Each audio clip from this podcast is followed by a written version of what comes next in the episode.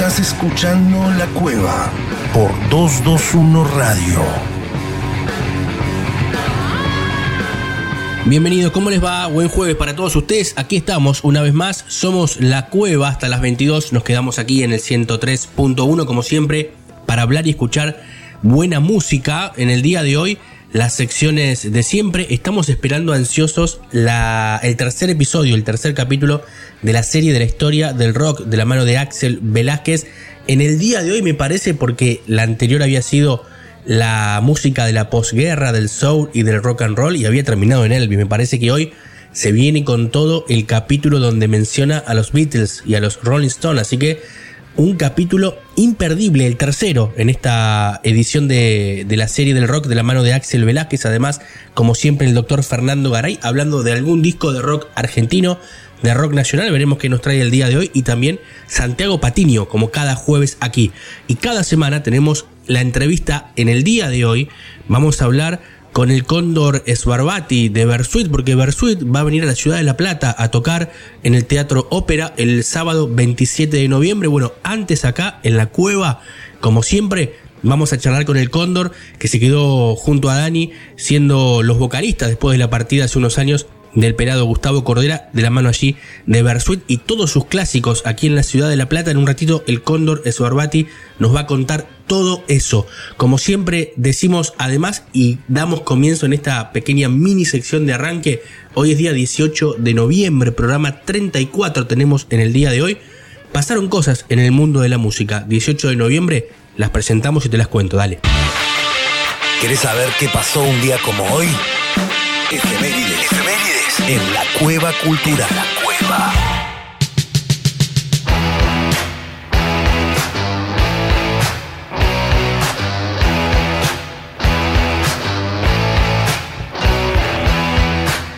...18 de noviembre de 1962... ...nace Kirk Hammett, guitarrista de Metallica... ...considerado como el noveno mejor guitarrista del momento según la revista Total Guitar y número 11 según la lista de la revista Rolling Stone. 18 de noviembre de 1981 se publica este temazo I Love Rock and Roll, es el segundo disco de Joan Jett y el primero con su banda de Blood Hair sacó este single que vendió más de 10 millones de copias en todo el mundo. 18 de noviembre de 1991, hace 30 años, eh, se publica el séptimo álbum de YouTube llamado Action Baby. Se considera como la segunda obra maestra de la banda junto con The Joshua Tree. Vendió 18 millones de copias en todo el mundo. Un 18 de noviembre de 1996 se publica la canción You Don't Fool Me de Queen. El sencillo contiene una gran cantidad de versiones en remix. Es una de las pocas canciones después de las sesiones de Innuendo que fue escrita por John Deacon y Freddie Mercury. Y un 18 de noviembre de 2017, hace cuatro años ya, eh, muere Malcolm Young, fundador, guitarrista rítmico de ACDC. Fue el responsable de la amplia extensión del sonido, el desarrollo de los riffs de guitarras y la composición de la mayoría de las letras del grupo. Como siempre decimos, hasta aquí, en esta primera parte de la cueva de las efemérides, nosotros tenemos muchísimo para elegir, ¿eh? para escuchar. Muchísimo ha pasado un día 18 de noviembre, pero vamos a homenajear a Malcolm Young, uno de los mejores guitarristas de la historia, y nos vamos escuchando este temazo de ACDC. Termina y pegadito el capítulo 3 de la historia del rock de la mano de Axel Velázquez. Dale.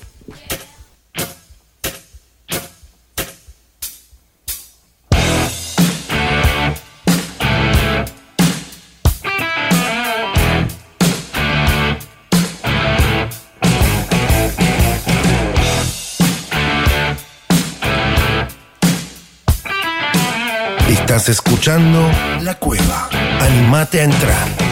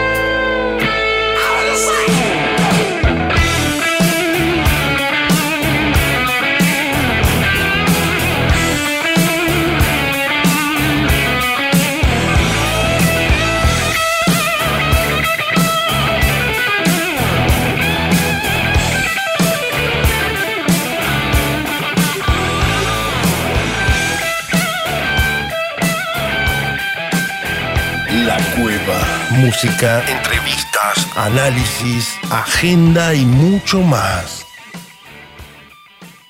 Muy buenas a todos los radioescuchas que sintonizan La Cueva Radio. Les saluda como siempre Axel Velázquez y en este tercer capítulo entraremos en uno de los episodios más apasionantes, maravillosos y fantásticos de la historia del rock. Los años 60, la entrada de Inglaterra y su eterna rivalidad con los Estados Unidos.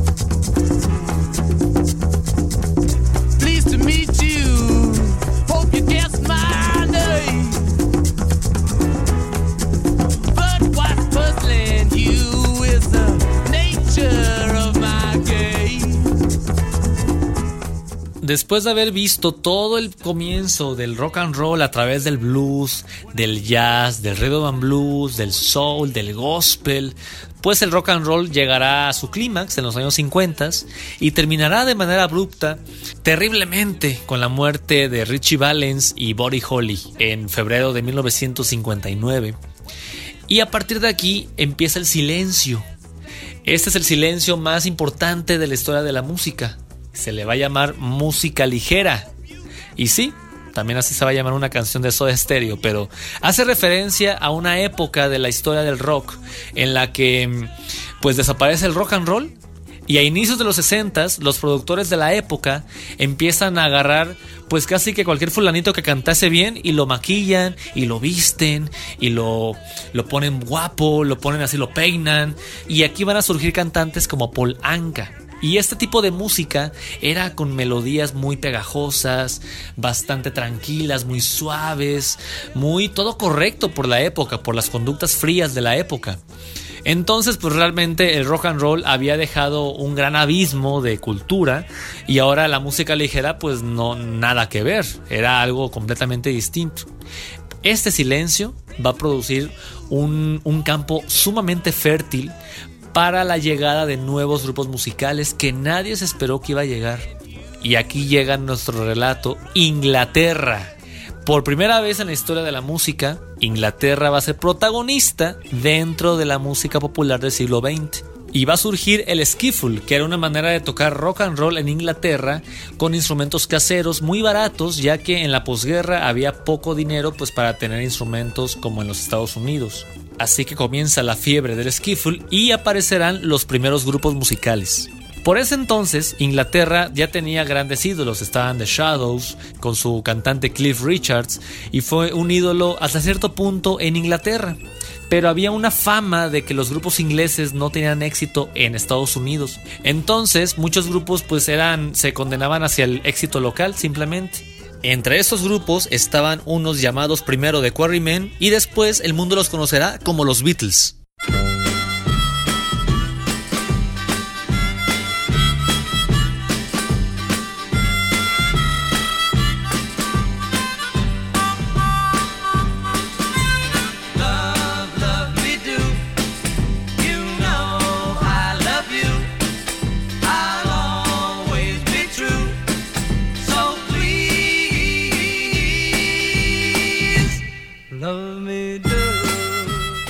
Formados por John Lennon, Paul McCartney, George Harrison y Ringo Starr, los Beatles serán la banda pop más importante de toda la historia. Ellos sí lograron tener un éxito importante en Estados Unidos, pero no fue de la noche a la mañana.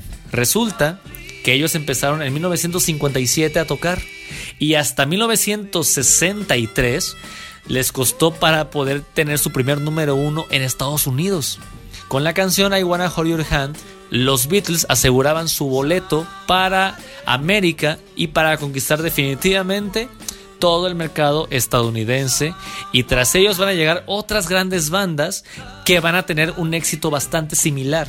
Todo comenzó el 7 de febrero de 1964 cuando llegan al aeropuerto John F. Kennedy en Nueva York y son recibidos por una multitud de más de 5.000 fanáticos. Y de aquí surgen los famosos fans con las pancartas, bienvenidos los Beatles a su casa, todo ese tipo de, de, cultura del fan hacia el artista, pues si bien con Elvis ya existía, pero aquí se multiplicó por cuatro, aquí era muchísimo más. Entonces aquí se empieza a ver la locura que ellos van a tener más adelante. Tan solo dos días después, el 9 de febrero del mismo año, van a presentarse en el show de Ed Sullivan, el programa televisivo más importante para darse a conocer dentro de la música de los Estados Unidos. Y de la mano de los éxitos como All My Loving, Please Please Me, Twist and Shout y I Wanna Hold Your Hand, a los Beatles los van a ver más de la mitad de la población de los Estados Unidos en ese momento. 73 millones de personas al mismo tiempo prendieron el televisor a escucharlos. Y aquí ya no hay marcha atrás. Ha comenzado la Beatlemanía y ha comenzado la invasión británica.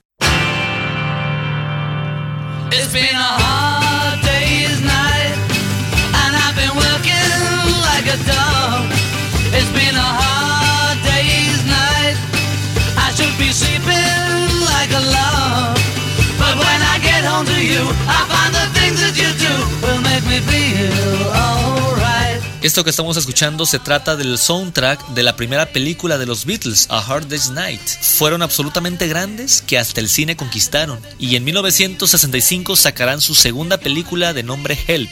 O sea, básicamente los Beatles dominaron toda la década y para hablar de ellos y toda su historia necesitamos realmente una serie, así que nos limitaremos a mencionar los episodios más importantes únicamente. Y tras los Beatles llegarán los que para muchos es la banda más grande y perfecta del rock. Llegan sus satánicas majestades, The Rolling Stones.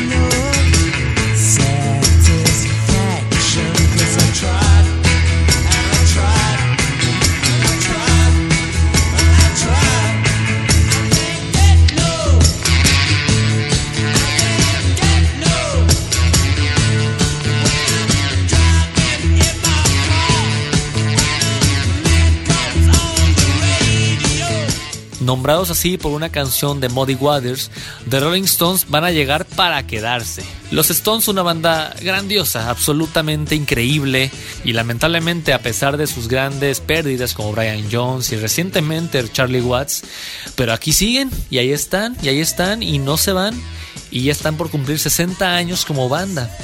Y otra de las grandes bandas inglesas que van a llegar también van a ser The Who con su gran éxito My Generation.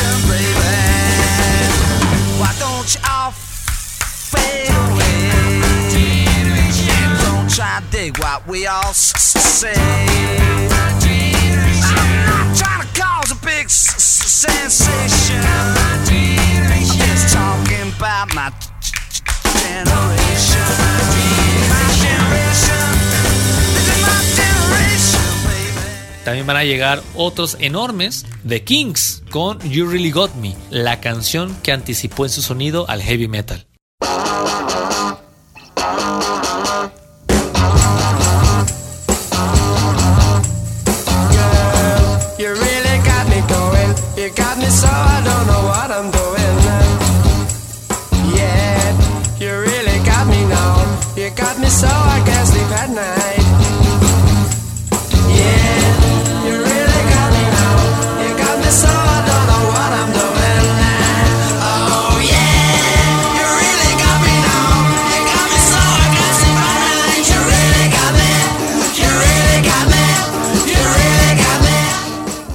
Esto es la invasión británica, la llegada gigantesca de grupos eh, que no habían tenido éxito fuera de Inglaterra y que a partir de ahora serán escuchados. Ahora, esto pasa por los ingleses. Y uno se pregunta, ¿y qué pasó con los estadounidenses? ¿Dónde están? ¿Hubo respuesta norteamericana? Pues sí, hubo algunas bandas importantes como los Beach Boys, como los Beards, y un personaje muy particular, con una voz bastante peculiar, un cantante que tiene unas letras poderosísimas en cada una de sus canciones. Llega Robert Allen Zimmerman, mejor conocido como Bob Dylan, con uno de los himnos más grandes y fuertes antiguerra de toda la historia, Blowing in the Wind.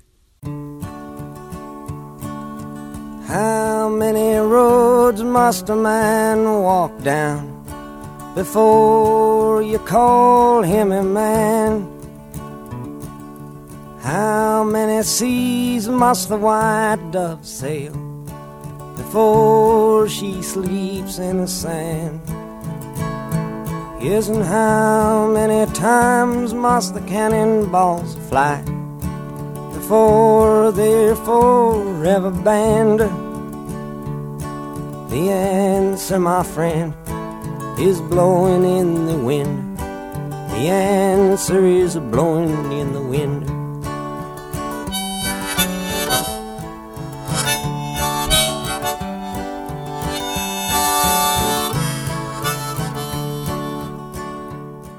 Debemos aclarar que el término batalla entre ingleses y estadounidenses es simplemente amarillista. Honestamente no existe una batalla en malos términos entre ambas naciones, pero en la música tenemos fascinantes episodios. Yo creo que el primero más importante que enfrenta amistosamente a estas dos naciones fue la ocurrida con Bob Dylan y los Beatles.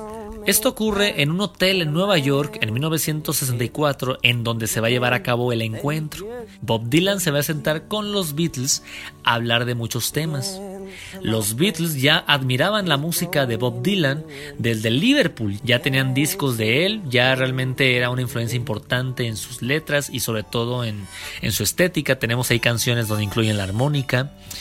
Pero es a partir de entonces que van a cambiar. Bob Dylan los va a cuestionar severamente, les va a decir que sus letras son absolutamente tontas, insulsas, vacías, sin contenido. Y tan solo por haberlos cuestionado, los Beatles van a comenzar a hacer cosas en serio. Aquí los Beatles se ponen serios, se ponen en su etapa más creativa y van a empezar a componer canciones con letras más introspectivas y más personales. Sumándole a eso, hay que decir que Bob Dylan fue el primero que los induce a las drogas reales. Aquí los Beatles por primera vez van a probar la marihuana, van a saber lo que es fumar.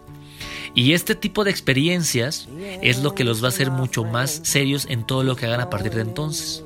Con esto no se fomenta el consumo de ningún tipo, pero en esa época, en una época de consumo de sustancias que significaba algo más que simplemente el consumir y el, y el sentido de drogas era muy distinto al que ahorita se tiene, era algo más artístico y era algo de muchísimo más valor y que representaba muchísimas cosas.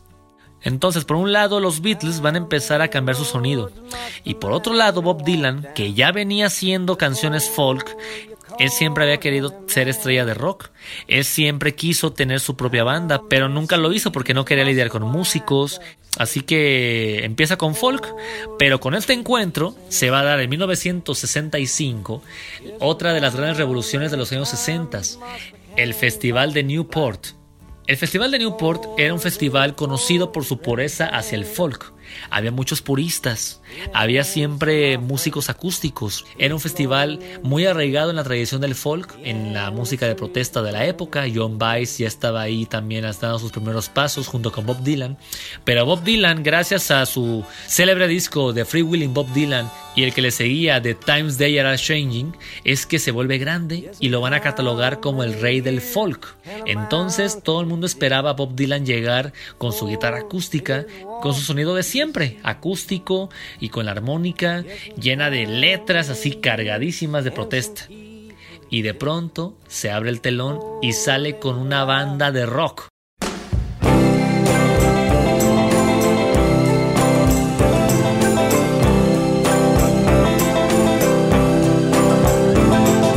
Once upon a time you dressed so fine, threw the bumps of dime in your prime.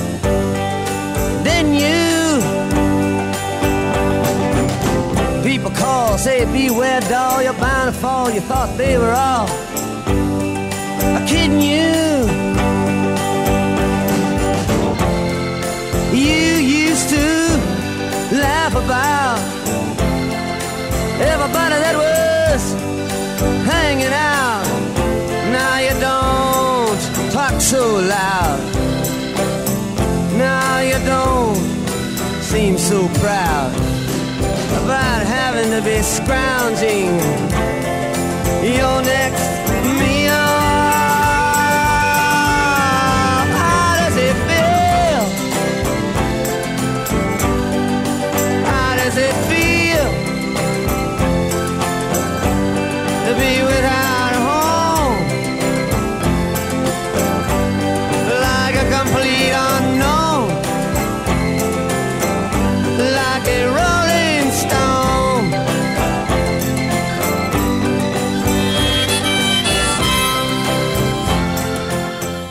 con esto simplemente se inventa el folk rock, es decir, el rock con contenido lírico, con contenido social. Esto es algo muy importante porque empiezan a partir de aquí los rockeros a, a prestar atención al mensaje y a lo que ellos como estrellas del género podían aportar a la humanidad. Los Rolling Stones no se van a quedar atrás y van a sacar canciones muy personales, un sonido muchísimo más íntimo y mucha experimentación también. En la época se estaba experimentando con las sustancias, como hemos dicho. Se estaba experimentando con el ácido lisérgico, con el LSD, con todas esas experiencias psicodélicas que van a traer y la música se va a ver empapada con todo esto. Aquí el occidente va a mirar hacia el oriente y va a llegar la influencia fuerte de la India. Y entre las influencias hacia la música llegará el sitar. Y los Rolling Stones lo van a aportar en su canción Painted Black.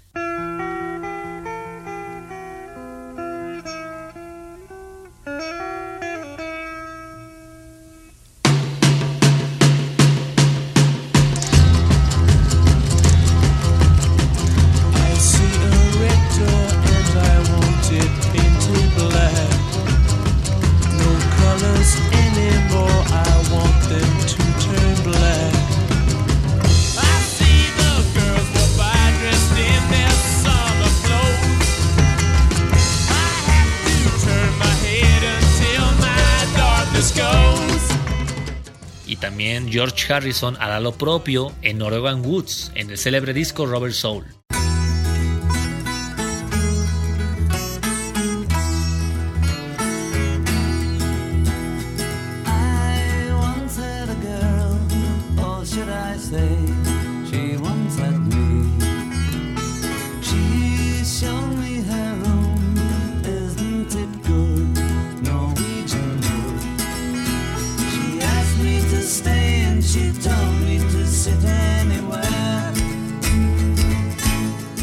Esta corriente de rock con música hindú va a llevar por nombre el raga rock y ellos serán sus principales pioneros y exponentes.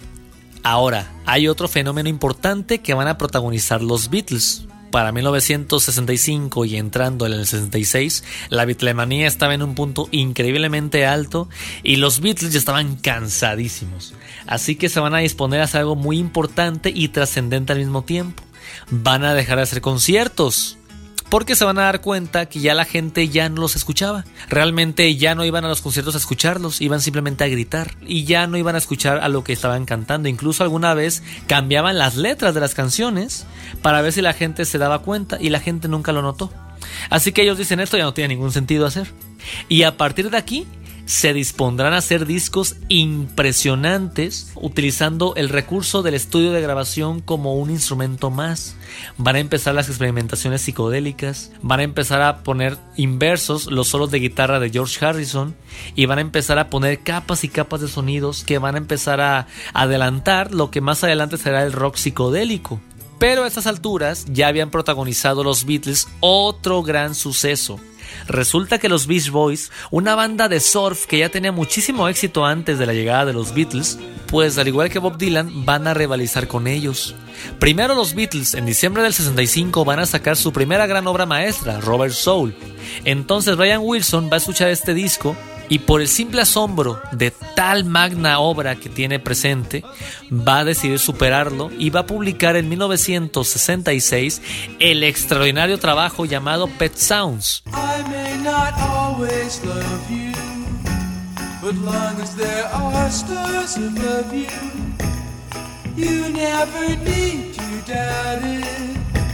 I'll make you so sure about it. God only knows what I'd be without you. If you should ever leave me, well, life would still go on, believe me. The world could show nothing to me. So what good would living do me? God only knows what I'd be without you. En este disco, Brian Wilson se rodeó de grandes músicos, de orquestas de cámara, de cuarteto de cuerdas, y después de que Paul McCartney lo vaya a escuchar, le va a mandar el mismísimo Paul a Brian una carta de felicitación por el gran trabajo que había hecho. Y por si esto fuera poco, los Beatles, sobre todo Paul McCartney, va a decidir superarlo y van a producir el sensacional Sgt. Pepper's Lonely Hearts Club Band quien para muchos críticos y fanáticos se trata de la obra maestra pop por excelencia.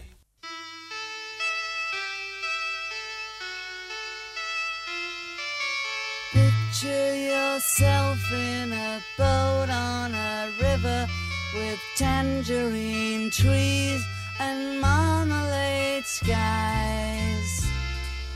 Somebody calls you, you answer quite slowly. A girl with kaleidoscope eyes.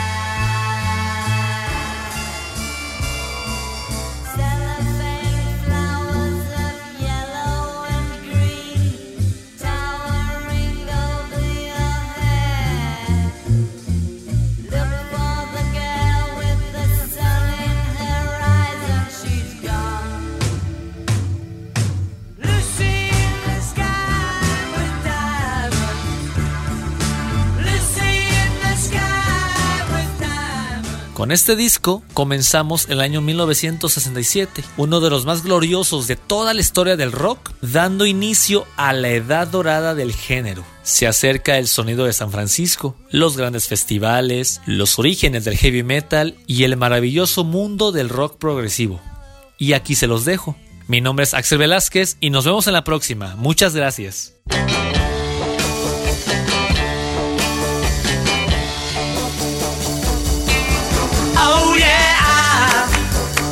Something. I think you'll understand when I say that something. I wanna hold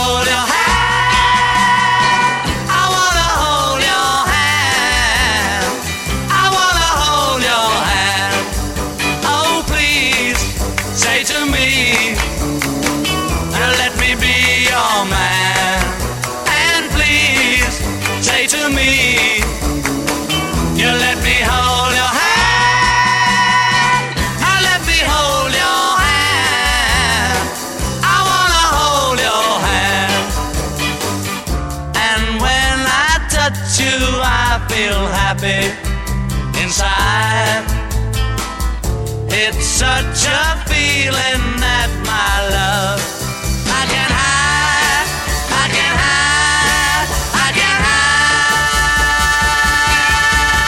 Yeah, you got that something. I think you'll understand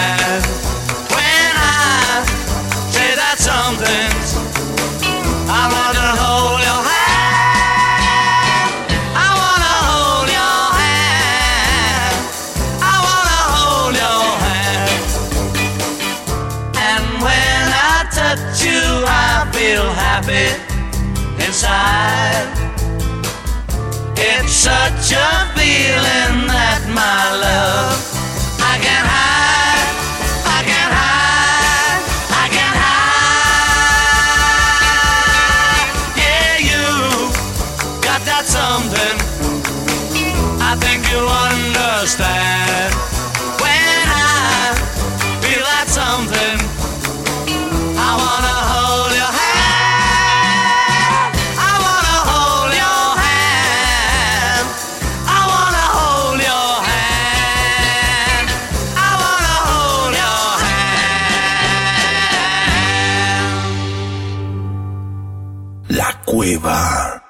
también a veces somos incoherentes. situación de estupefaciente de rock, fútbol y sala ensayo.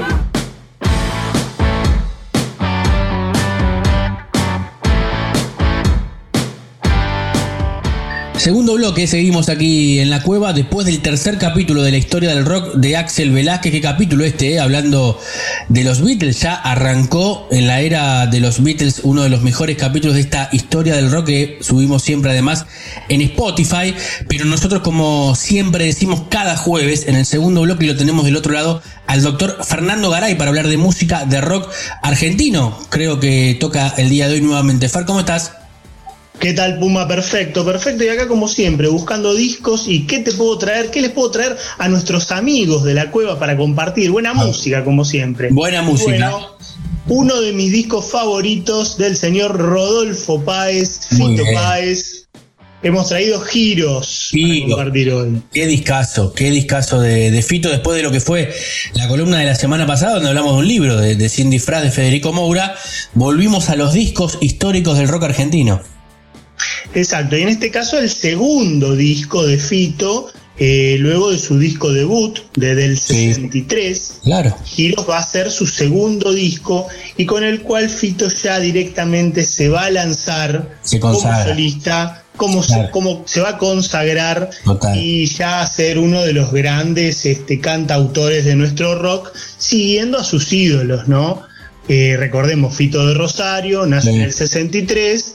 Rosario también la cuna de, de los gatos, de, De los Lito. Nevia, uno de sus grandes ídolos, ¿no? Claro, claro. Y, y toda la trova rosarina que es la que él traía, ¿no? También. Bueno, Con Baglietto, con, con toda esa banda. Porcheto. Exactamente, y ahí, y ahí me das un pie porque, por ejemplo, él eh, tenía grupos eh, juveniles Sí. en, en Rosario eh, y ahí es donde es detectado tempranamente, ya con 19 años, fíjate vos qué, qué jovencito, Sí. por Baglietto que lo incorpora para formar parte de su banda, ya lo que va a ser el disco debut de Baglietto año 82, Claro, un Baglietto, un Baglietto joven también, porque no, no es que era un Baglietto consagrado que agarraba un pibe para, para la banda. No, no, no, para su disco debut. Y Mm. bueno, y ahí es cuando comienzan a venir, como bien decís vos, como la trova rosarina, se los, se los, se los eh, denomina la prensa, Sí. un poco haciéndose eco a lo que se denominaba la trova cubana, ¿no? Claro, Para porque además- algo a la prensa.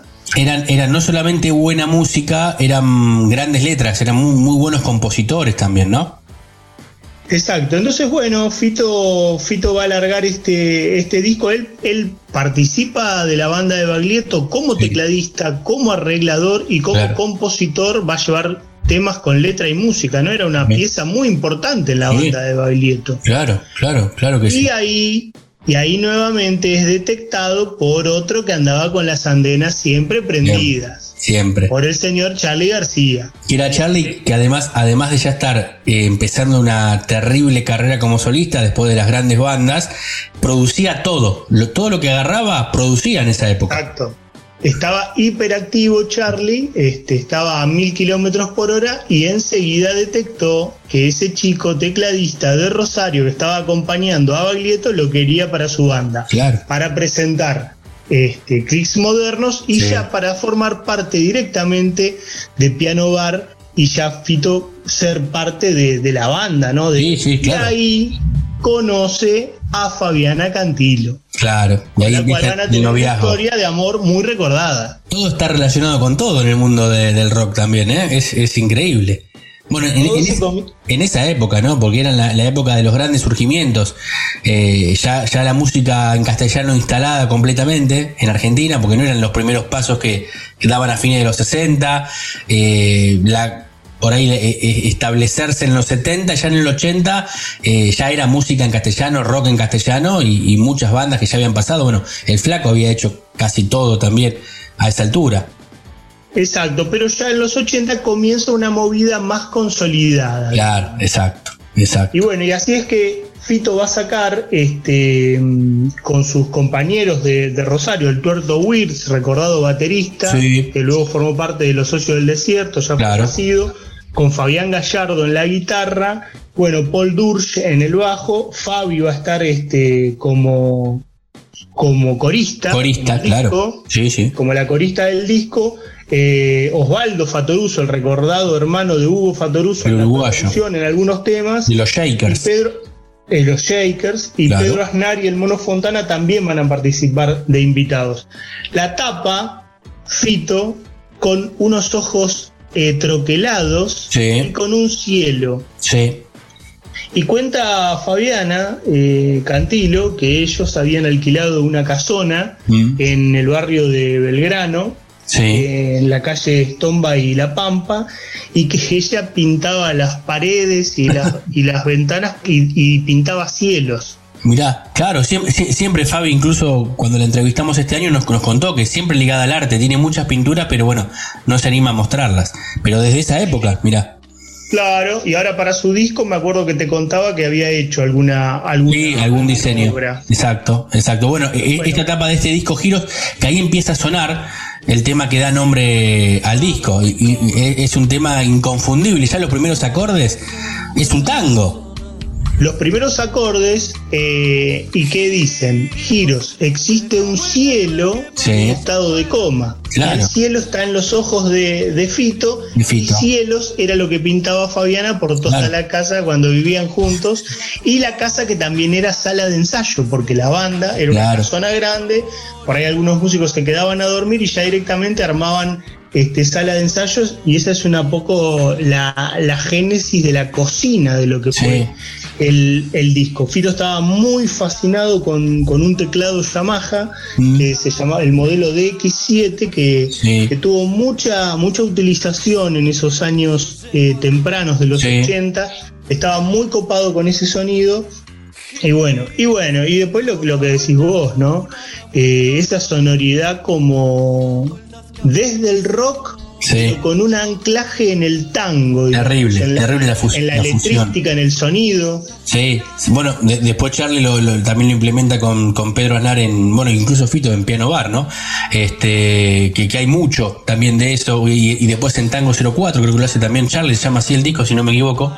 Eh, y, y- y mezclaba mucho, mucha fusión, incluso del tango también. Del tango eh, se, se seducía mucho con la música popular, porque no era el tango de, la, de las orquestas de los años 40, de los años 50. No, no, quizás más en la, en la letrística y por ahí Fito lo que hacía era pasar el sonido de bandoneón to- tocado no por el instrumento bandoneón, sino por un sonido de teclado que emulaba. El, el famoso bandoneón. sintetizador, ¿no? Claro. Claro, esa, esa onda sintetizador en el Sí. sonido, ¿no? Buscándole una, una vuelta de tuerca. Y bueno, y después, este, después los temas, ¿no? Porque ya directamente era un, un hit a- atrás Sí, de otro. atrás de ¿no? otro. Después eh, van a empezar a formar parte ya de la de la de la set list, digamos, su lista de temas de todos sus recitales para toda su carrera, digamos. Sí, sí. Repasamos, bueno, Giros, que lo nombramos, Sí. que da nombre al disco, 11 y 6, Oh, esa historia de, de amor, esa Sí, balada de niños.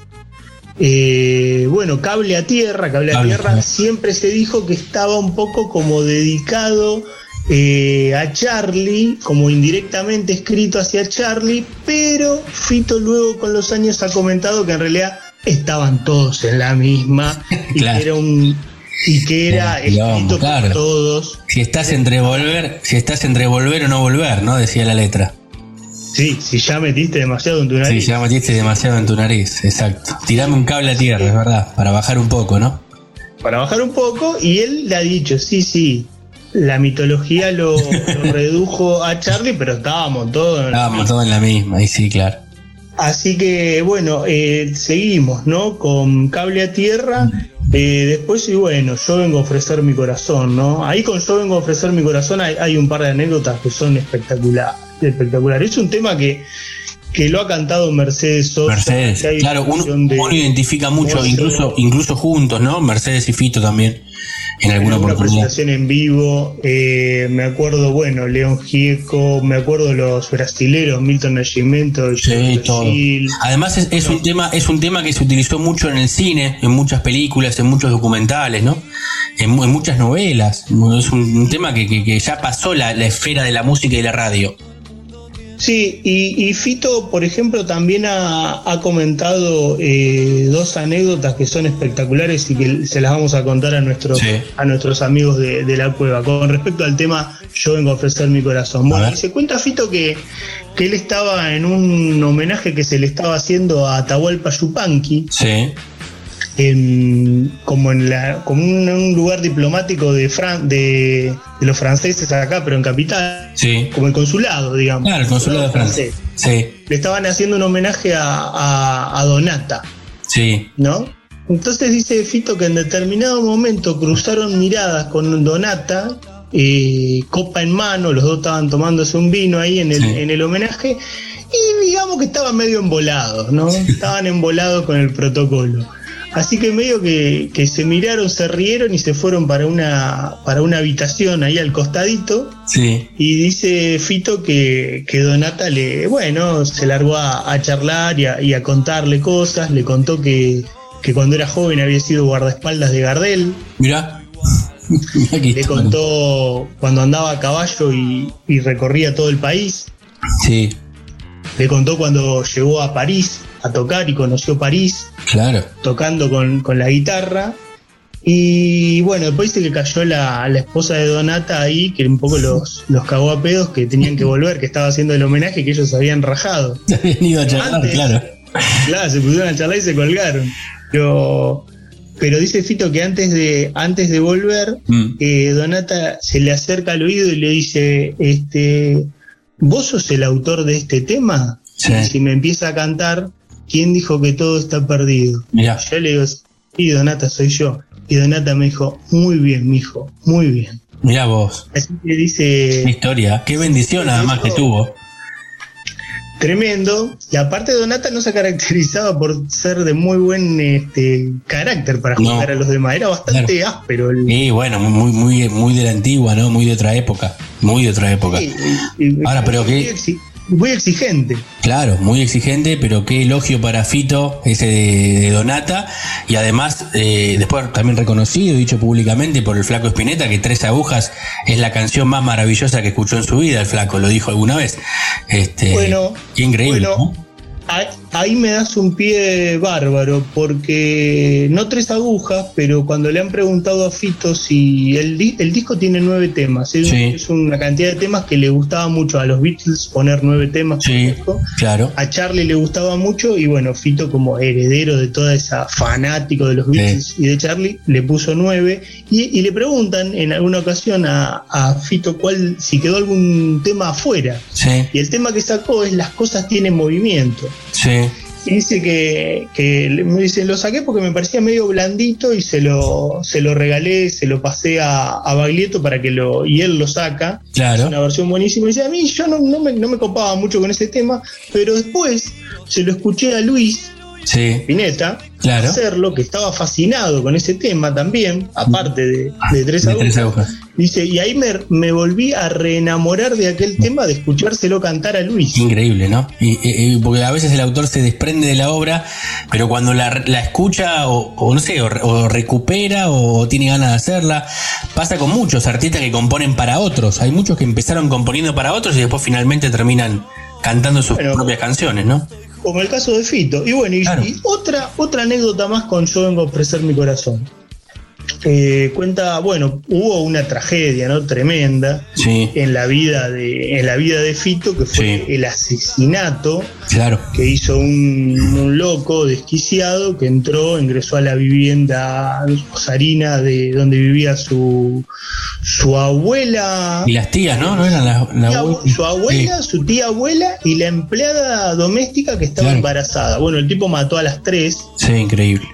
Eh, Fito justo estaba en Brasil, bueno, ahí le agarró una especie de, de ataque, bueno, de, de- no es para menos, ¿no? Con semejante Sí. tragedia. Claro. Y bueno, entonces cuenta, cuenta la leyenda que, que un poco se había rayado con Sí. este tema de yo vengo a ofrecer mi corazón, ¿no? Claro. Porque estaba tan enojado, estaba tan Claro. mal, se sentía tan Sí. mal, entonces eh, como que estaba muy peleado con el tema, cuenta. Entonces eh, le hacen alguna entrevista ahí por mediado del, del año 86 y dice, no, dice, no, no vengo a ofrecer más una mierda. una estaba re- mierda". sí, sí, claro, claro, total. Y bueno, y, y- y esa, e- ese, ese hecho tremendo eh, deriva en una inspiración de, de locura y termina escupiendo Ciudad de Pobres Corazones, que es un discazo también. Bueno, Después, totalmente. El, el- el disco posterior es Ciudad de, de Pobres Corazones Claro. con aquella eh, frase inicial tremenda en esta puta ciudad. En esta puta ciudad. Se incendia y se va, matan a pobres corazones. Pero bueno, volviendo a la anécdota, Sí. la, la- la- la terminamos. eh, cuenta él que va, estaba, había declarado eso a una Mm. revista, estaba Sí. recaliente, estaba re enojado, estaba re mal, y va a ver a los redonditos, Sí, a Patricio Rey y su redondito de ricota, a Cemento, una discoteca ahí en. Constitución, famosa discoteca Cemento, se va una noche a ver a los redonditos. Y terminado el recital, pasa por, por camarines para saludar a los miembros de la banda y a, Sí. a charlar un rato. Y el indio Solari lo agarra a Fito y le dice: Man, está muy mal eso que andas diciendo. Eh, ese tema está buenísimo, es muy hermoso. Tenés que sentirte orgulloso de haber hecho ese tema. Ya. Y dice Fito que es la única vez en su vida que charló con el indio Solari, pero que me sirvió, dice. Me, vos, me- me puso en mi lugar el indio. dice mirá vos, qué bárbaro, qué increíble, ¿no? Uno hubiera pensado que, que, que- que por ahí con la carrera de cada uno hubieran tenido contacto, pero no, no fueron nunca amigos, pero no, no se vieron nunca más entonces. Qué increíble, ¿eh? Y así, así la ha contado. Así la cuenta. Así la ha contado Fito. Así que bueno, eh, un poco la idea para hoy es compartir eh, el segundo disco de, de Fito Páez. Terrible. Los- eh, gran disco, uno de mis favoritos, te diría. Sí. porque porque está como el Fito que ya no es tan tan joven pero que comienza y después de a fin, a fin de año de ese 1985 en que salió el disco lo presenta en el Luna Park ante 12.000 personas Claro.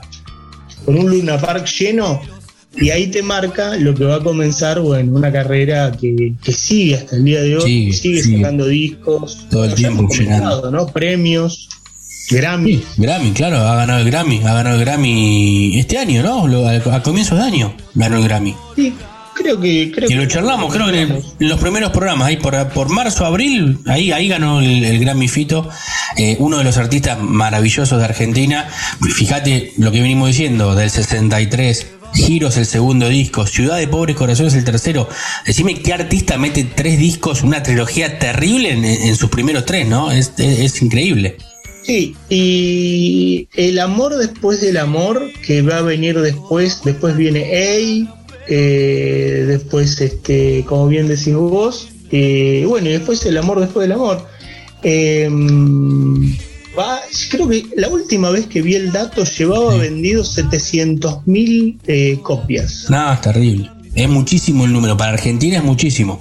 Uno ve lo- lo- Claro. los números de afuera, es otra cosa, pero para acá, No, para, para acá yo creo que es el disco más me parece que es el disco más vendido, ¿no? Creo, creo, creo que la lista, si no me falla, es eh, hoy en día es El amor después del amor, es Alta Sociedad Andrés Calamaro y eh, de Miguel Mateos eh, Rocas Rocas Vivas. Rocas Vivas. Que ese, que ese- ese es en vivo en el, en el ópera, fue ese recital, no, no recuerdo si fue en el Coliseo o en el ópera, ese recital de Miguel Mateo. No, y- ese no recuerdo el de, el de Miguel Mateos, pero lo que sí que, mm, que el amor después del amor es, es Sí. una cosa increíble. Y bueno, y, y- y- y ahí ya en los 90 ya, ya Fito ya termina tocando en el estadio de Vélez. Sí, no, no, era era en época, ¿no? En la, en la gira del Amor Después del Amor hizo, tocó en Japón, tocó en todas partes del mundo, recorrió el mundo. Creo que fue una, una gira maratónica, creo que, que fue el que más giró en artistas argentinos por todos lados, Fito Páez, ¿eh? por todos lados. Sí, y siguiendo, como decíamos, esa tradición iniciada por, por su admirado Lito Nevia, por sus Sí. admirados Beatles, bueno, pero bueno, yéndonos acá por Lito, por el Flaco Espineta, Por y por García como una especie de continuador de esa tradición. Y en un Sí. punto, una diferencia. Siempre fue solista, a diferencia de, de, De los demás. con Generis, Claro. La Máquina y que yo. Fito siempre fue su proyecto. Nunca tuvo, claro, nunca tuvo bandas, es verdad. Fito nunca Ahí tuvo. podemos encontrar una diferencia. Sí. Sí, porque el resto de los que mencionás, Lito, Charlie, incluso Calamaro, el Flaco tuvo grandes bandas, todos, menos, menos Fito, es cierto. Siguiendo la, la genealogía de todos estos grandes cantautores de nuestro rock, él se ha distinguido siempre por ser, por encarar su carrera desde. Es como, de- es como nuestro Bob Dylan. Es nuestro Bob Dylan. es una especie de, de- de nuestro Bob. Qué Así bueno. que bueno, yo digo que para, para cerrar la columna, eh, yo vengo a ofrecer mi Sí, corazón. claro que sí. Claro que sí. Ya he- hemos contado estas anécdotas de esta gran canción, de este gran disco Fer. Como siempre, buenísimo. Nosotros también venimos a ofrecer nuestro corazón, pero para ustedes. Del otro lado nos vamos escuchando a Fito y hasta el próximo jueves. Abrazo, Fer. Abrazo, Puma.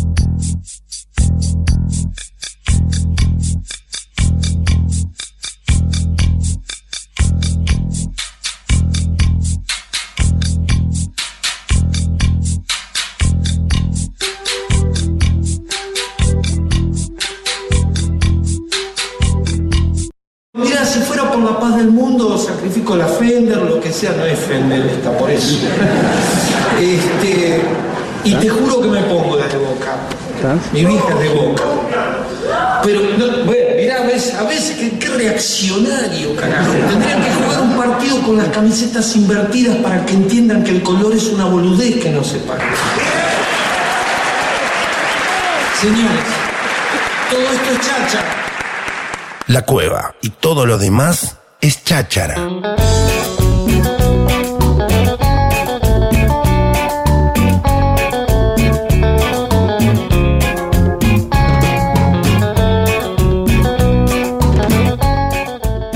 Seguimos aquí en la cueva, ¿eh? hasta las 22, nuevo bloque, comienza el bloque de las entrevistas, como siempre, hablamos con músicos, como cada semana, pero esta vez vamos a hablar con alguien particular porque vamos a hablar de la agenda, de lo que viene a la ciudad de La Plata, está muy movida por suerte después de todo lo que hemos pasado a nivel cultural, pero Versuit viene a tocar el próximo sábado 27 de noviembre en el Teatro Ópera, aquí en la ciudad de La Plata desde las 21 horas, y tenemos del otro lado al Cóndor Suarbati para hablar con él. Cóndor, ¿cómo estás?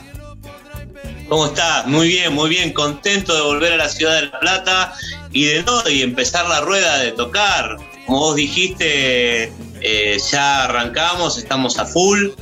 Desde el día de la primavera que empezamos a, ver todo como se veía ya en, en, eh, antes de la pandemia, con la gente abajo disfrutando de los shows.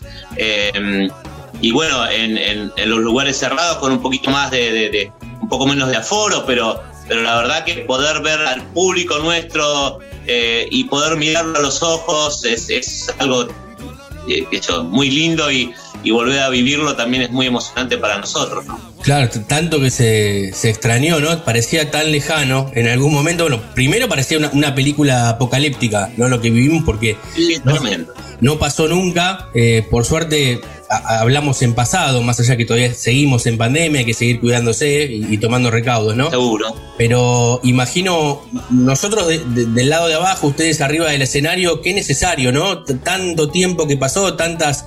Eh, a- tanta angustia, ¿no? De, de un lado y del otro, eh, y poder tocar, poder hacer lo que uno quiere, y del otro lado también despejarse, ir a un show, está buenísimo. Seguro, seguro. Eh, y, y- y volver a, también a, a- a reencontrarnos con nuestro público, para nosotros es importante porque el, el público es gran parte de lo que es un show de Versuit. Eh, vos sabés cómo se vive tanto arriba del escenario como abajo los shows de, de, de Versuit y, y- y son tan necesarios como, como para nosotros la música. Eh, nada, es un, un reencuentro muy lindo. Volver a La Plata el, el 27 ahí en el Ópera, vamos a, a- estamos preparando ya, va, ya tenemos preparado un show, pero estamos preparando canciones eh, y, y repasando eh, viejas canciones también para, para, para que ese reencuentro tenga algo de especial. Eh, nosotros hace muchísimos años que vamos a tocar a La Plata, de estos 33 años que ya tiene la banda, eh, yo creo que desde un principio Johnny estaba y ya Versuit iba a tocar a La Plata, así que tenemos seguidores y tenemos varias generaciones de seguidores que también nos- eh, sus padres ahora con sus hijos que van a disfrutar de- de- del mismo show. La verdad que eh, se ha convertido Versuit en una banda popular donde, donde nada, que una familia puede ir a, a- a pasar eh, un momento, un show y a revivir y a emocionarse juntos. Eh, eso es lo lindo, ¿no? Que tiene tanto, tanto tiempo y tantos años de trayectoria. Claro, claro, bueno, como decimos, se, se extra- se extrañaba bastante eh, y, y los shows de Versus son eso, son una fiesta, ¿no? Eh, hace mucho tiempo viene pasando eso, vos te sumaste un poco después, pero bueno, ya son muchos años de recorrido también con la banda. Sí, sí, yo ya llevo 23 años con Versuit, toda una vida. Claro. Eh, y, y- y nada, y, y es un. Con Dani siempre decimos, ¿no? Dani arrancó de chofer y yo de plomo, y hoy estamos ahí enfrente cantando, así que, que ha sido un, un largo recorrido y, y nada, siempre con, con- en pos a la música. Claro, claro, en pos a la música. Bueno, a- hablando de toda esta cuestión de, de pandemia, te pregunto, ¿la pasaste muy feo en lo personal, en, en lo laboral? Bueno, todo cortado, eh, pero por ahí laburando adentro, me imagino. Obviamente, mira, en lo laboral eh, la hemos pasado muy mal, tanto nosotros como todo el grupo de, de- de- de- de gente que trabaja y nos rodea, que son muchas familias, eh, no la hemos pasado bien ninguno. Eh, en lo personal debo decir que, que más allá de, obviamente tener momentos eh, altibajos y, y momentos difíciles, eh, yo aproveché muchísimo lo que fue en los tiempos, eh, la pandemia, los espacios que me dejó más allá, porque bueno, al estar parado con Versuit tuve que replantearme un montón de cosas. Eh, volví un viejo amor, por ejemplo, yo antes de, de entrar en Versuit era profesor en escuelas de música. Eh, y profesor de canto y dirigía coros, así que empecé a dar clases, Claro. eh, como para no sentirme tan alejado de eso. Eh, estaba, digamos, no tenía ninguna red social Sí. porque no me interesaba, no, el- eh, y me abrió un Instagram para poder estar en comunicación con mi público, eso me, me mantuvo cerca de ellos. Grabé un disco solista de folclore lo tenía pendiente hace muchísimos años porque, bueno. porque yo me considero un folclorista que se fue para el lado del rock también, ¿no? Pero la música para mí no tiene género Sí. y me dediqué muchos años al folclore, entonces eh, me seguí dedicando, de hecho, eh, estando con Bersuit, Claro. eh, pero nunca pude mostrarme eh, al público de esa manera y bueno, es una nueva faceta que, que- que- que tiene el público, ¿no? Porque yo ya, Sí. ya el folclore es algo que ya llevo arraigado hace muchísimo tiempo, de niño. Claro. Eh, así que me pude dar también el, el- el lujazo de grabar ese disco de, de, de folclore rodeado de amigos y de gente que, que- que admiro muchísimo y quiero, como Peteco Carabajal, Nahuel Penisi, Sí, los hermanos Núñez, eh, mi hermano que cantamos un tema. Eh, el disco va a salir ahora el 18 de, de- de noviembre en todas las plataformas, bueno. así que estoy también pendiente de eso.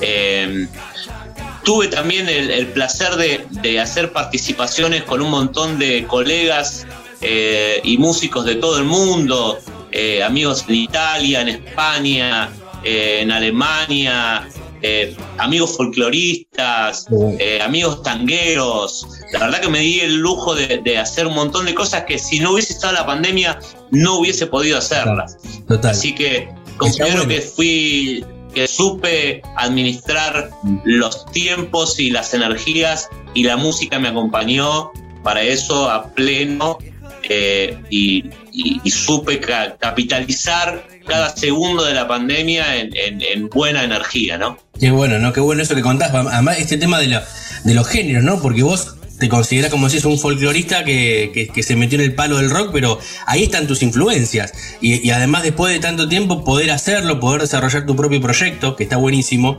Y esta ventaja que te da la pandemia y la tecnología, ¿no? El tema del streaming, el tema de las redes, que llegás a lugares que, que por ahí antes no podías, tampoco.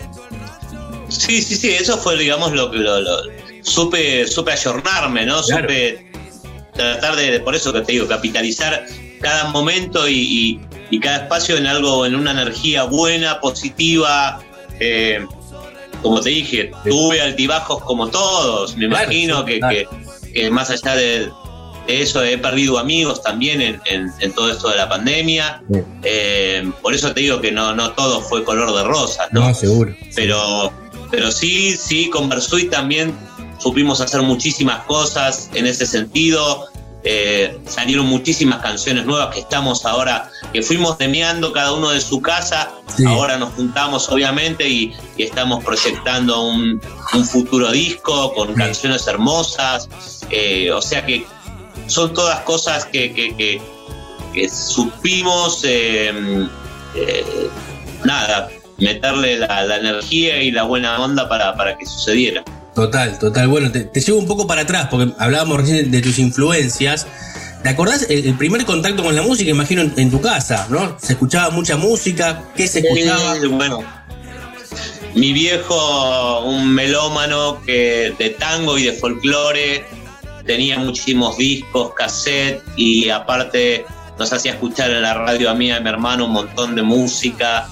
Eh, mis tíos me hacían escuchar más, más rock de, Sí. de- de- su época y, y- y más que yo, de Spinetta, Pescado Rabioso, Claro. Led Zeppelin y todas esas cosas. Entonces mi cabeza se viajaba del polaco Goyeneche a Led Zeppelin en un segundo, ¿entendés? O sea, eh, y más allá de eso, también en mi barrio tuve la suerte de, de que una vez al año, en un fin de semana, a, a la vuelta de mi casa vivía un compositor de música del litoral Mira, que, que se ve, bueno, o sea, era, era muy importante porque grandes artistas de, de la música del litoral viajaban del interior del país a Sí. tocar eh, en esa fiesta que duraba dos días inter- o sea, ininterrumpidamente. claro, claro, claro. Eh, o sea, eh, donde iban muchísimos músicos, músicos eh, de, de- de-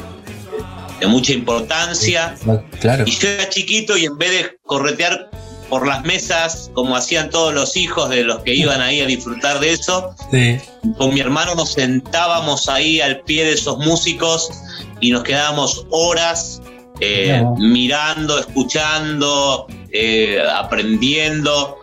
eh, y, y nada, todo ese, ese, ese- esa mezcla de lo que sucedía en mi casa, una casa totalmente musical, Sí. eh, más allá de que mis viejos no eran músicos, pero sí adoraban la música. Eh, nada, nos, nos fuimos eh, con, con todo eso y ya a los a los 7, 8 años, eh, un día los Reyes Magos llegaron con la guitarra y, Y ya está. y- y fue nada. Mi viejo me había puesto la pelota y la camiseta y colgué la pelota, agarré la guitarra y ese fue el principio de, de todo lo que se vino después.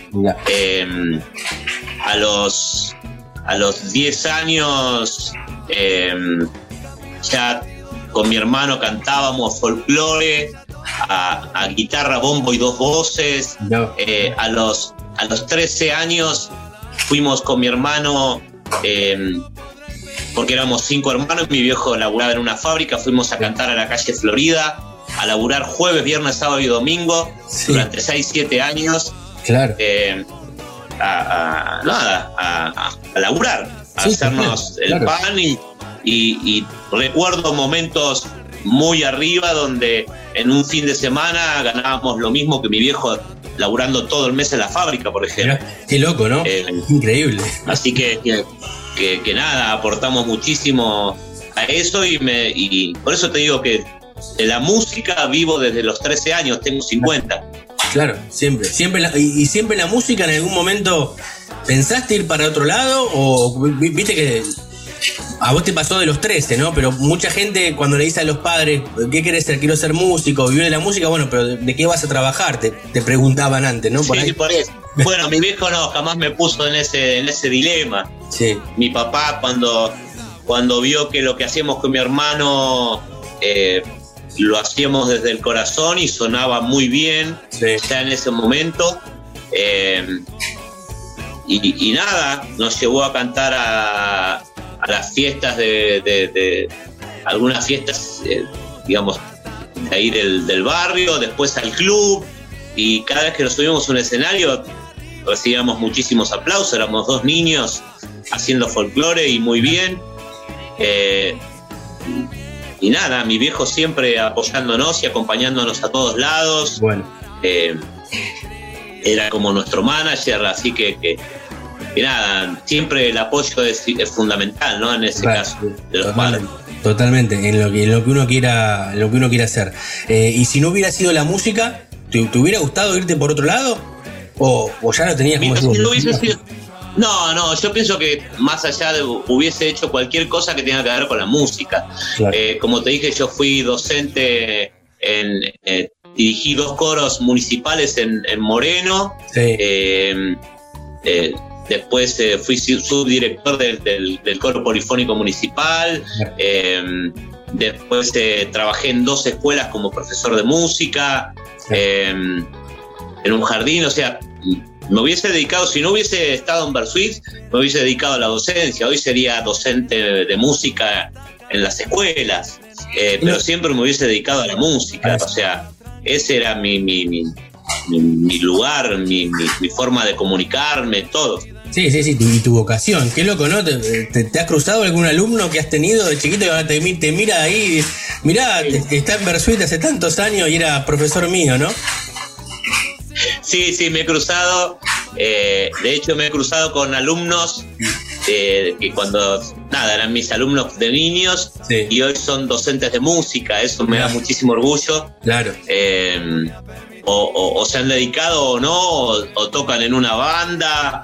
Eh, ya con eso me, me siento más que pagado, ¿no? Porque, porque es muy, muy lindo, me da mucho orgullo que, que alumnos míos eh, hoy se dediquen a, a eso que tanto amé yo de chico y les enseñé con todo mi alma, ¿no? Claro, claro que sí. Bueno, eh, Cóndor, pa- para ir terminando no quiero sacarte mucho más tiempo. te pregunto las últimas dos y, y volvemos a hablar de este show eh, acá en la ciudad de La Plata. Eh, ¿Cumpliste todos los sueños con la cumpliste todos los sueños con la música? Quedan pendientes, imagino, ahora con tu proyecto solista y con mucho más para, para adelante. Por eso, sí, o sea, sí me di muchísimos gustos. Eh, los gustos más grandes que me di fue compartir escenarios con, con- con grandes artistas que admiré toda la vida. Eh, del palo del rock, del palo del folclore, de, de- de muchos estilos, de cantar con orquestas sinfónicas, Claro. de nada, de subirme hasta compartir escenario con el Flaco Spinetta, con Charlie García, con Fito, con Andrés Calamaro. Claro, lo trajeron, a, a Calamaro lo, trajeron al ruedo nuevamente, a Andrés Calamaro. Claro, con Calamaro fuimos parte de su banda durante años, durante un par de años largos. Así que, que nada, son gustos que la vida me dio. eh, y, y nada, no, no, no le pido nada a la música, eh, ni trato de buscar cosas pendientes, solo dejo que las cosas me sigan sorprendiendo de esa manera. Sí. Eh, y dijo que cada cosa que aparece, eh, nada, vaya renovando todo esto que, que, que le que puse durante tantos años a la música, ¿no? Qué lindo, qué lindo eso, bueno, que claro que sí, ojalá. Y, y hay muchísimo más para dar. En la música, viste que, que- que eso está, está muy bueno. Proyectos que quedan, me decís, imagino seguir eh, en la gira, que van a estar ahora el, el próximo 27 de noviembre, acá tocando en La Seguro. Plata. Que los esperamos con los brazos abiertos siempre a Versuit en la ciudad de La Plata. eh, y, y seguir, porque ahora se abrió por suerte todo, da- a darle para adelante. Seguro, tenemos una, unas giras por delante, por todo el interior del país. Eh, ahí, pues bueno, obviamente también giras internacionales. Eh, tenemos proyectado viajar a Chile dentro de poco, ahora los primeros días de diciembre. Eh, nada, un montón de, proyectos. Sale mi disco, eh, seguir haciendo música y seguir dando lo mejor que podamos, tanto arriba como abajo del escenario. Y como te dije, estamos preparando para este día 27 en La Plata un, un recital especial con canciones especiales que los van a hacer viajar por momentos. Eh, muchos de nuestro público nos dicen que musicalizamos parte de su historia, de su Total, vida, total. y esperamos ayudarlos a viajar en el tiempo con las canciones y poder volver a revivir eh, hermosos momentos con la música, ¿no? Que, es, que te transporta. Es increíble, la música te transporta, canciones frescas que tienen por ahí 25 años y siguen sonando de la misma manera y está buenísimo. Es- eso suele pasar con, con muchas bandas, muchos artistas y, y le pasa a ustedes, ¿no? Porque son canciones que están todo el tiempo en el imaginario colectivo de la gente. Seguro, de hecho muchas canciones se vuelven a reivindicar. Eh, eso pasa con la música también. La música es atemporal, más allá de que haya sido escrita hace 20 años. Eh, como te dije, estamos viajando a Chile. En Chile hay, hay una revuelta eh, social muy grande. Y, y hoy temas como el estallido o, o Señor Cobranza son himnos eh, que la gente volvió a revivir y a cantar. Por eso estamos viajando también a Chile. eh, así que por eso te digo, la música va más allá de los tiempos. Totalmente, totalmente. Bueno, Condor, si- siempre para terminar, agradeciéndote estos minutos aquí al aire, eh, le decimos al artista que elija el cierre musical. Si querés algo de lo nuevo tuyo, así lo escuchamos y con eso nos vamos a la tanda agradeciéndote y esperándolos, obviamente, el próximo 27 de noviembre aquí en el Ópera Versuit a las 21 horas, 158, entre 10 y 11, ese hermoso teatro que tenemos en esa hermosa sala, aquí donde la cultura y la música viven cada semana. Muy bien, los esperamos a todos y todas a disfrutar de un gran show de Versuit eh, para, para, para no olvidar y para, y para disfrutar a pleno. Eh, y si, bueno, me encantaría sugerirte una canción que de, de mi disco, que fue el primer corte, que es Vengo, que es una canción compuesta por Dani Suárez y Pepe Céspedes, que son dos de mis compañeros de Versuit. Eh, y después la de Versuit que quieras también, ponete una de Versuit. por Dale, supuesto. dale, entonces nos vamos con Vengo y alguna de Versuit para cerrar. Eh, Condor, muchísimas gracias, lo mejor y bueno, aquí los estaremos esperando. Abrazo grande. Ahí nos vemos el 27, espero verte también ahí eh, siendo parte del público. Ahí estaremos. Abrazo y gracias. Abrazo a todos.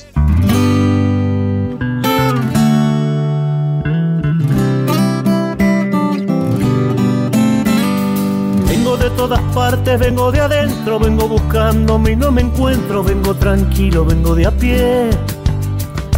Vengo teniendo bronca si no me vengo y si alguien quiere llegar primero que lo disfrute le vaya bien.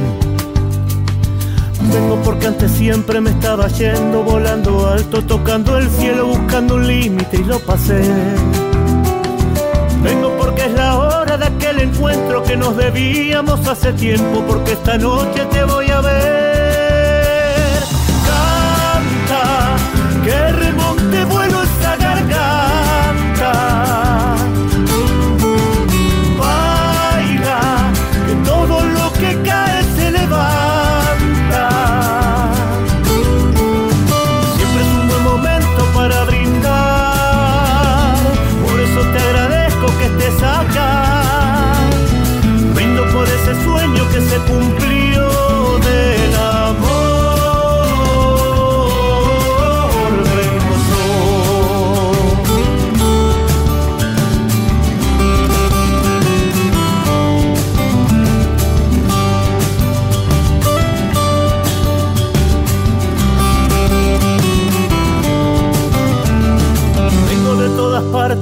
De adentro, vengo buscándome y no me encuentro, vengo tranquilo, vengo de a pie. Vengo teniendo bronca si no me vengo y si alguien quiere llegar primero que lo disfrute y le vaya bien. Vengo porque antes siempre me estaba yendo volando alto, tocando el cielo, buscando un límite y lo pasé. Vengo porque es la hora de aquel encuentro que nos debíamos hace tiempo, porque esta noche te voy a ver.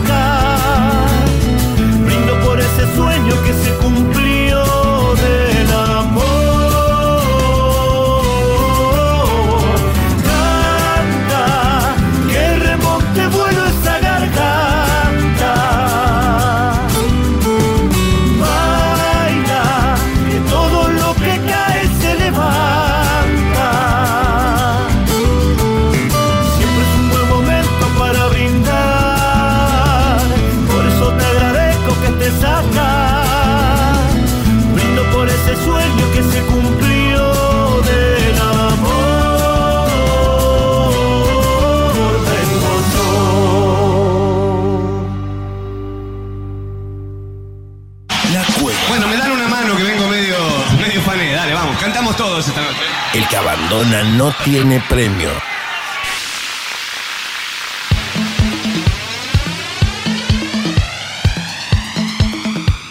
Último bloque de la cueva, seguimos hasta las 22 como siempre aquí, venimos de la gran entrevista con el cóndor Sbarbati de Bersuit que toca como decíamos el próximo 27 de noviembre aquí en la ciudad de La Plata en el Teatro Ópera, lo teníamos acá como siempre en la cueva, pero nosotros ahí estamos escuchando de fondo una canción que no es rock argentino, no es rock nacional, no es folclore, no es samba, es una música medio pop electrónica Creo que es de Inglaterra y me parece que conozco a la banda, pero vamos a preguntarle para que nos desasne de quién es, quién escuchamos de fondo a Santiago Patiño como cada jueves. Santi, ¿cómo estás?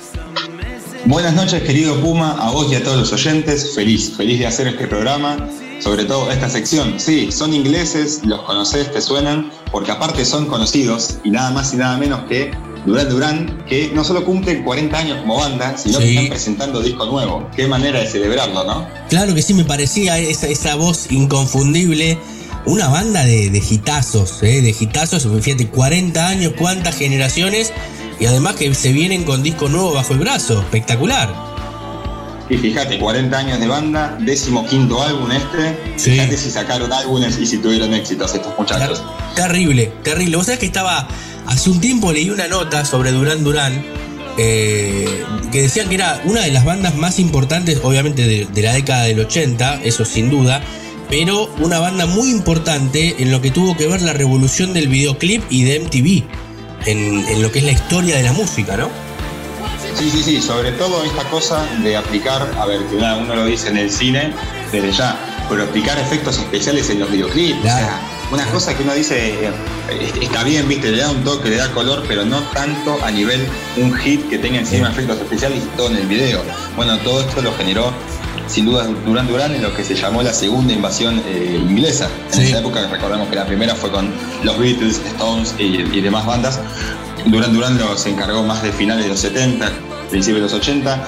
Y en este caso con algo nuevo, algo nuevo que se lanzó recientemente, Future Pass.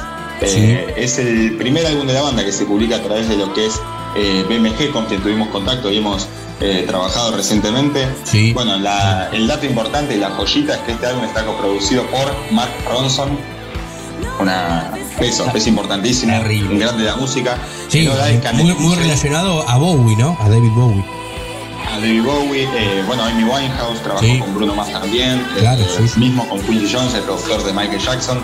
Eh, este disco tiene también a Aero Alcan, como decíamos recién, en The Jockey, a Top La, la cantante eh, bastante joven y, furor en, en los charts actuales, que es el tema que escuchábamos recién, Give It All Up. Tiene también la participación, escuchate esta, de Graham Coxton, el guitarrista nada más y nada menos que de un grupazo como Les Blur y que participa justamente en este tema que escuchábamos Claro. recién, aportando Una de las bandas entusiasmo más como- importantes de- del Britpop, ese, ese, ese clásico contra Oasis, ¿no? Y ese clásico de un poco de Manchester, la zona trabajadora, y Londres, bueno, esa disputa que tuvo, sí, en los años 90. Y además, otro peso, no pesado, pesadísimo que tiene este álbum Future Past de Duran Duran es nada más y nada menos que el productor de 81 años hoy, italiano, hizo la música del Expreso de Medianoche, le hizo las pistas a Donna Summer, bueno, nada más y nada menos que Giorgio Moroder. Claro, Giorgio, un fenómeno. 81 años, increíble, sigue laburando. ¿Viste? ¿Viste cómo es? Bueno, John Taylor también, el bajista del, del grupo, describe un poco lo que es este álbum como, como algo emocionalmente profundo, ¿no? Eh, sobre todo que revelando que muchas de las letras se escribieron eh, antes de lo que fue la pandemia. Entonces es como que, bueno, escribimos eh, antes de la pandemia, tenemos todo cocinado y no sale por una cuestión de las interrupciones sanitarias y todo lo que, lo que el coronavirus implicó. Y también es, es una mezcla, como dicen los muchachos de, de Duran Duran, que es salir de la pandemia, sacar un álbum nuevo que venían esperando hace tiempo para estrenarlo y también esta cosa de, bueno, liberación, cumplir 40 años al mismo tiempo, es Sí. un combo como de, de felicidad y emoción. Sí, muchísimo. Eh, eh, escuché por ahí que en alguna entrevista que cuando se juntaron previo a la pandemia iban a, gra- a grabar un EP con tres o cuatro canciones, terminaron componiendo 25. Bueno, este disco creo que tiene 12, si no me equivoco. Sea que hay mucho material que quedó fuera. Sí, hay mucho material que quedó afuera. De hecho, hay un, tema que fue como sacado como single de, de este disco que es Anniversary, que tiene un video, la verdad que muy divertido. Recién eh, charlábamos. Sí. De hecho, Anniversary, por ejemplo, lo que es el video que, que es una, una especie de fiesta con muchos invitados, obviamente que son actores dobles personificados, pero entre ellos Daniel Craig haciendo de James Bond, eh, la reina Isabel, eh, Elton John, Elton bueno, John. mismo Billie Eilish también y demás personajes importantes. El video de Anniversary, eh, que está dirigido por, por Addison Jackson, está acompañado de lo que es un producto audiovisual que se llama Double Take, que es otro, digamos, documental de media hora que lo realizaron, bueno, Jerry Fox, Uma Burban, otros eh, directores, que lo que tiene ahí es como que le propone al, al- al fanático una visita en lo que es el, de- en el tras de escena del clip musical y a su vez tiene ciertos archivos de los que hablas de que quedaron afuera, pero obviamente, digamos, es de manera inédita y uno los quiere escuchar, bueno, este documental es por supuesto de manera paga. Claro, claro. eh, eh, siempre metiéndose con esa cuestión audiovisual, como decíamos, en la década del 80, una banda revolucionaria. También ahora que la tecnología lo permite, ¿te parece? Nos metemos de lleno escuchando y picando alguna que otra canción eh, que tenemos preparada para nuestros oyentes y, y seguimos con esta gran sección para después terminar escuchando uno de los temas completos de este discazo de Durán Durán que cumple 40 años, ya 42 si no me equivoco, 40 desde que se juntaron, pero ya pasaron los 40 de- desde que son banda. y El primer muchos- disco, sobre todo. desde el primer disco, claro, el año 78, el primer disco de Duran Duran. Exactamente. Bueno, escuchamos a a ver.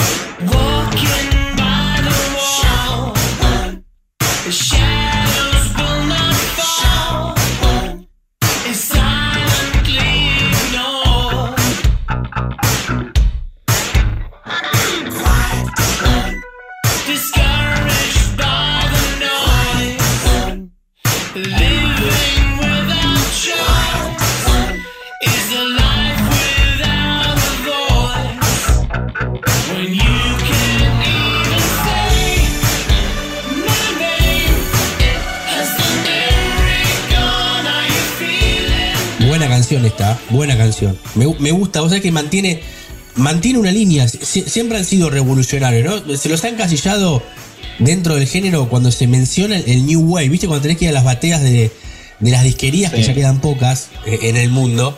Pero ibas a la parte de New Wave en algún momento y estaban todos los discos de Duran Duran, porque no, no era rock, no era indie, no era. Era New Wave. Sí, sí, pero que también era controversial, vos te acordarás mejor que yo, por el hecho de que, no de que Duran Duran sea una banda eh, controversial, sino que para muchos fanáticos era controversial que eh, clasificaran a esta banda como New Wave, porque a la par de que hacen esto lo comparaban con, por ejemplo, eh, Stay Council, el grupo de Paul Weller, que Sí. es muy distinto a Duran Duran, entonces Claro. estaba esa disputa de ¿es New Wave, no es New Wave? Eh, ¿Está bien que sea que lo consideren Sí. New Wave? ¿Está mal? Claro. ¿O qué es, digamos, a fin de cuentas, no? Claro, sí, sí, totalmente, totalmente. Bueno, hacen música, han fusionado muchos géneros, mucho funk también por momentos, eh, en algunos, algunos discos más que otros. eh, pero me parece que es- eso es lo que lo caracteriza, que la, la fusión de géneros para terminar haciendo una música muy moderna. Siempre fue muy moderno Duran Duran.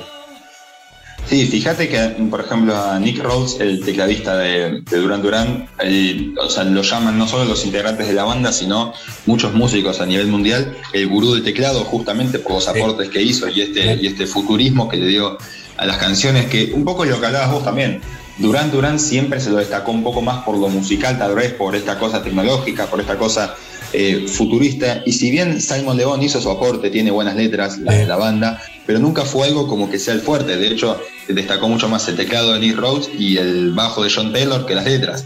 Claro. Por eso también parece importante y a destacar este, este disco Future Past, eh, sobre todo en Visible, que lo escuchamos recién un pedacito, que John Taylor, por ejemplo, el bajista lo que habla es que le parece muy emocionante el disco y sobre todo las letras que tiene este disco, ni hablar las de esta canción de Invisible, Claro. eh, que es como más profunda porque bueno, lo que considera él, y realmente fue así estos últimos 18 meses por lo menos, Sí. todo tuvo que ver sobre política de intimidad, como le dice él. Entonces, bueno, liberación, emoción, un poco el, el videoclip de- del aniversario lo, lo explica un poco, que es una especie de fiesta y, y de hecho hay dobles de Duran Duran, o sea, hay, hay directores personificando a los integrantes de la banda y también eso explica un poco esa, esa cosa como de autoinvitarse, autocelebrarse, bueno, festejar, festejar que ya tenemos más de 40 años como banda, festejar que finalmente pudimos sacar un álbum en el cual teníamos retrasado, festejar que nos juntamos a escribir música, Sí. escribimos, queríamos hacer un EP de cinco canciones, terminamos haciendo 20, no sé cuántas, casi 30, Claro. y festejar obviamente que la pandemia de a poco se va terminando. Sí, totalmente, totalmente. Imagino que en algún momento, tal vez 2022, 23, se vendrá alguna gira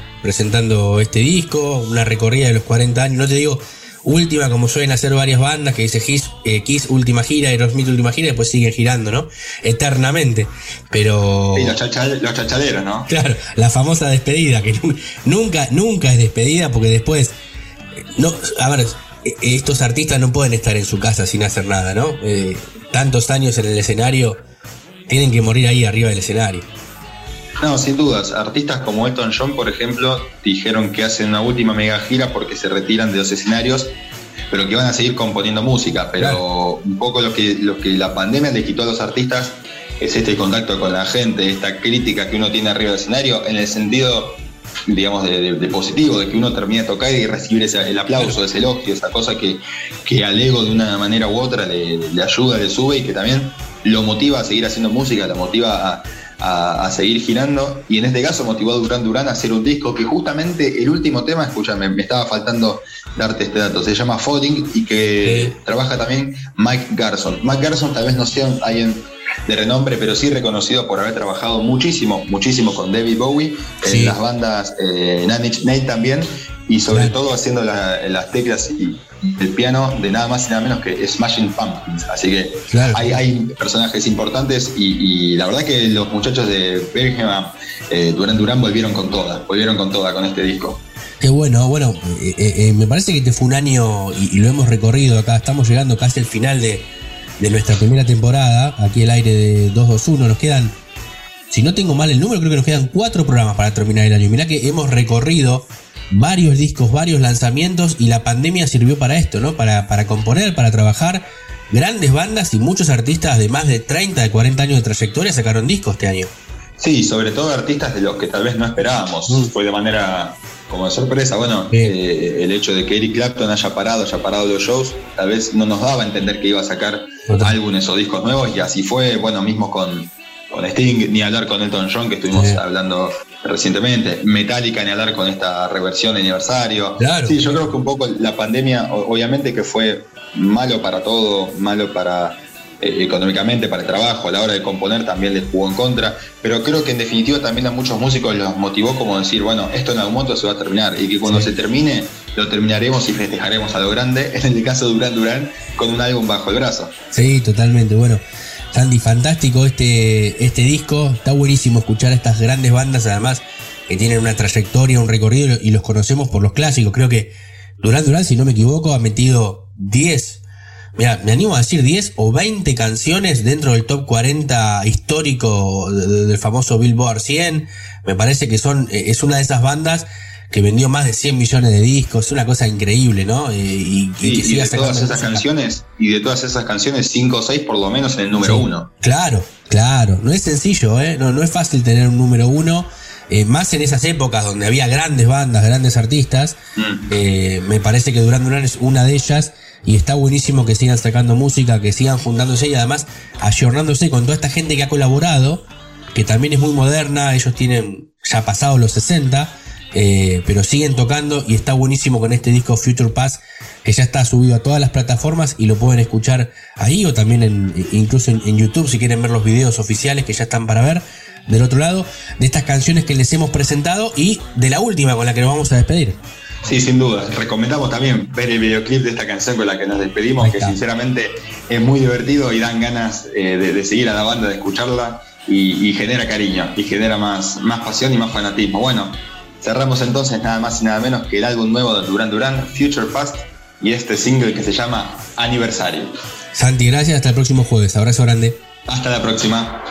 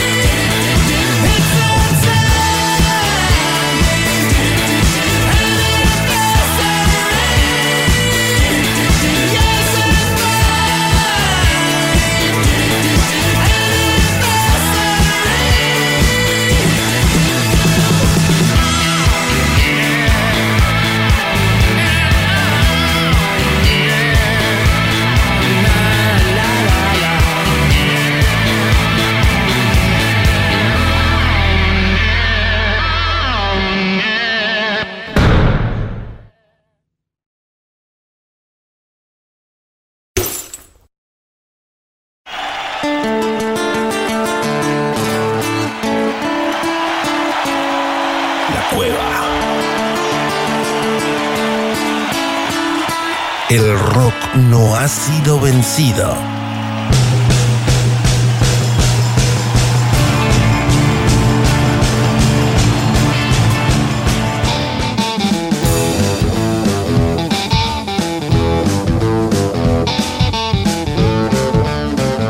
Bueno, ahora sí nos vamos, ¿eh? última parte de este gran programa que hemos tenido en el día de hoy. Ya nos vamos, no sé, ¿eh? siempre nos pasamos un poquito, perdón a la gente de 221 Radio, como siempre, aquí cada jueves desde las 8, 8 y piquito, pero siempre un poquito nos pasamos porque nos gusta hablar mucho de música de rock. Gran programa en el día de hoy, la serie de, de la historia del rock, el capítulo 3, hablamos de giros, discasos de Fito Paz, la entrevista con el Cóndor Sbarbati de Versuit, que va a estar, como les contaba, el próximo sábado 27. Versuit tocando aquí en la ciudad de La Plata, en el Teatro Ópera, y pasó por aquí por la cueva el Cóndor Sbarbati. Nosotros nos volvemos a encontrar el próximo jueves, como siempre, día 25 de noviembre. Aquí estaremos desde las 8 en el 103.1 en 221 Radio, como siempre.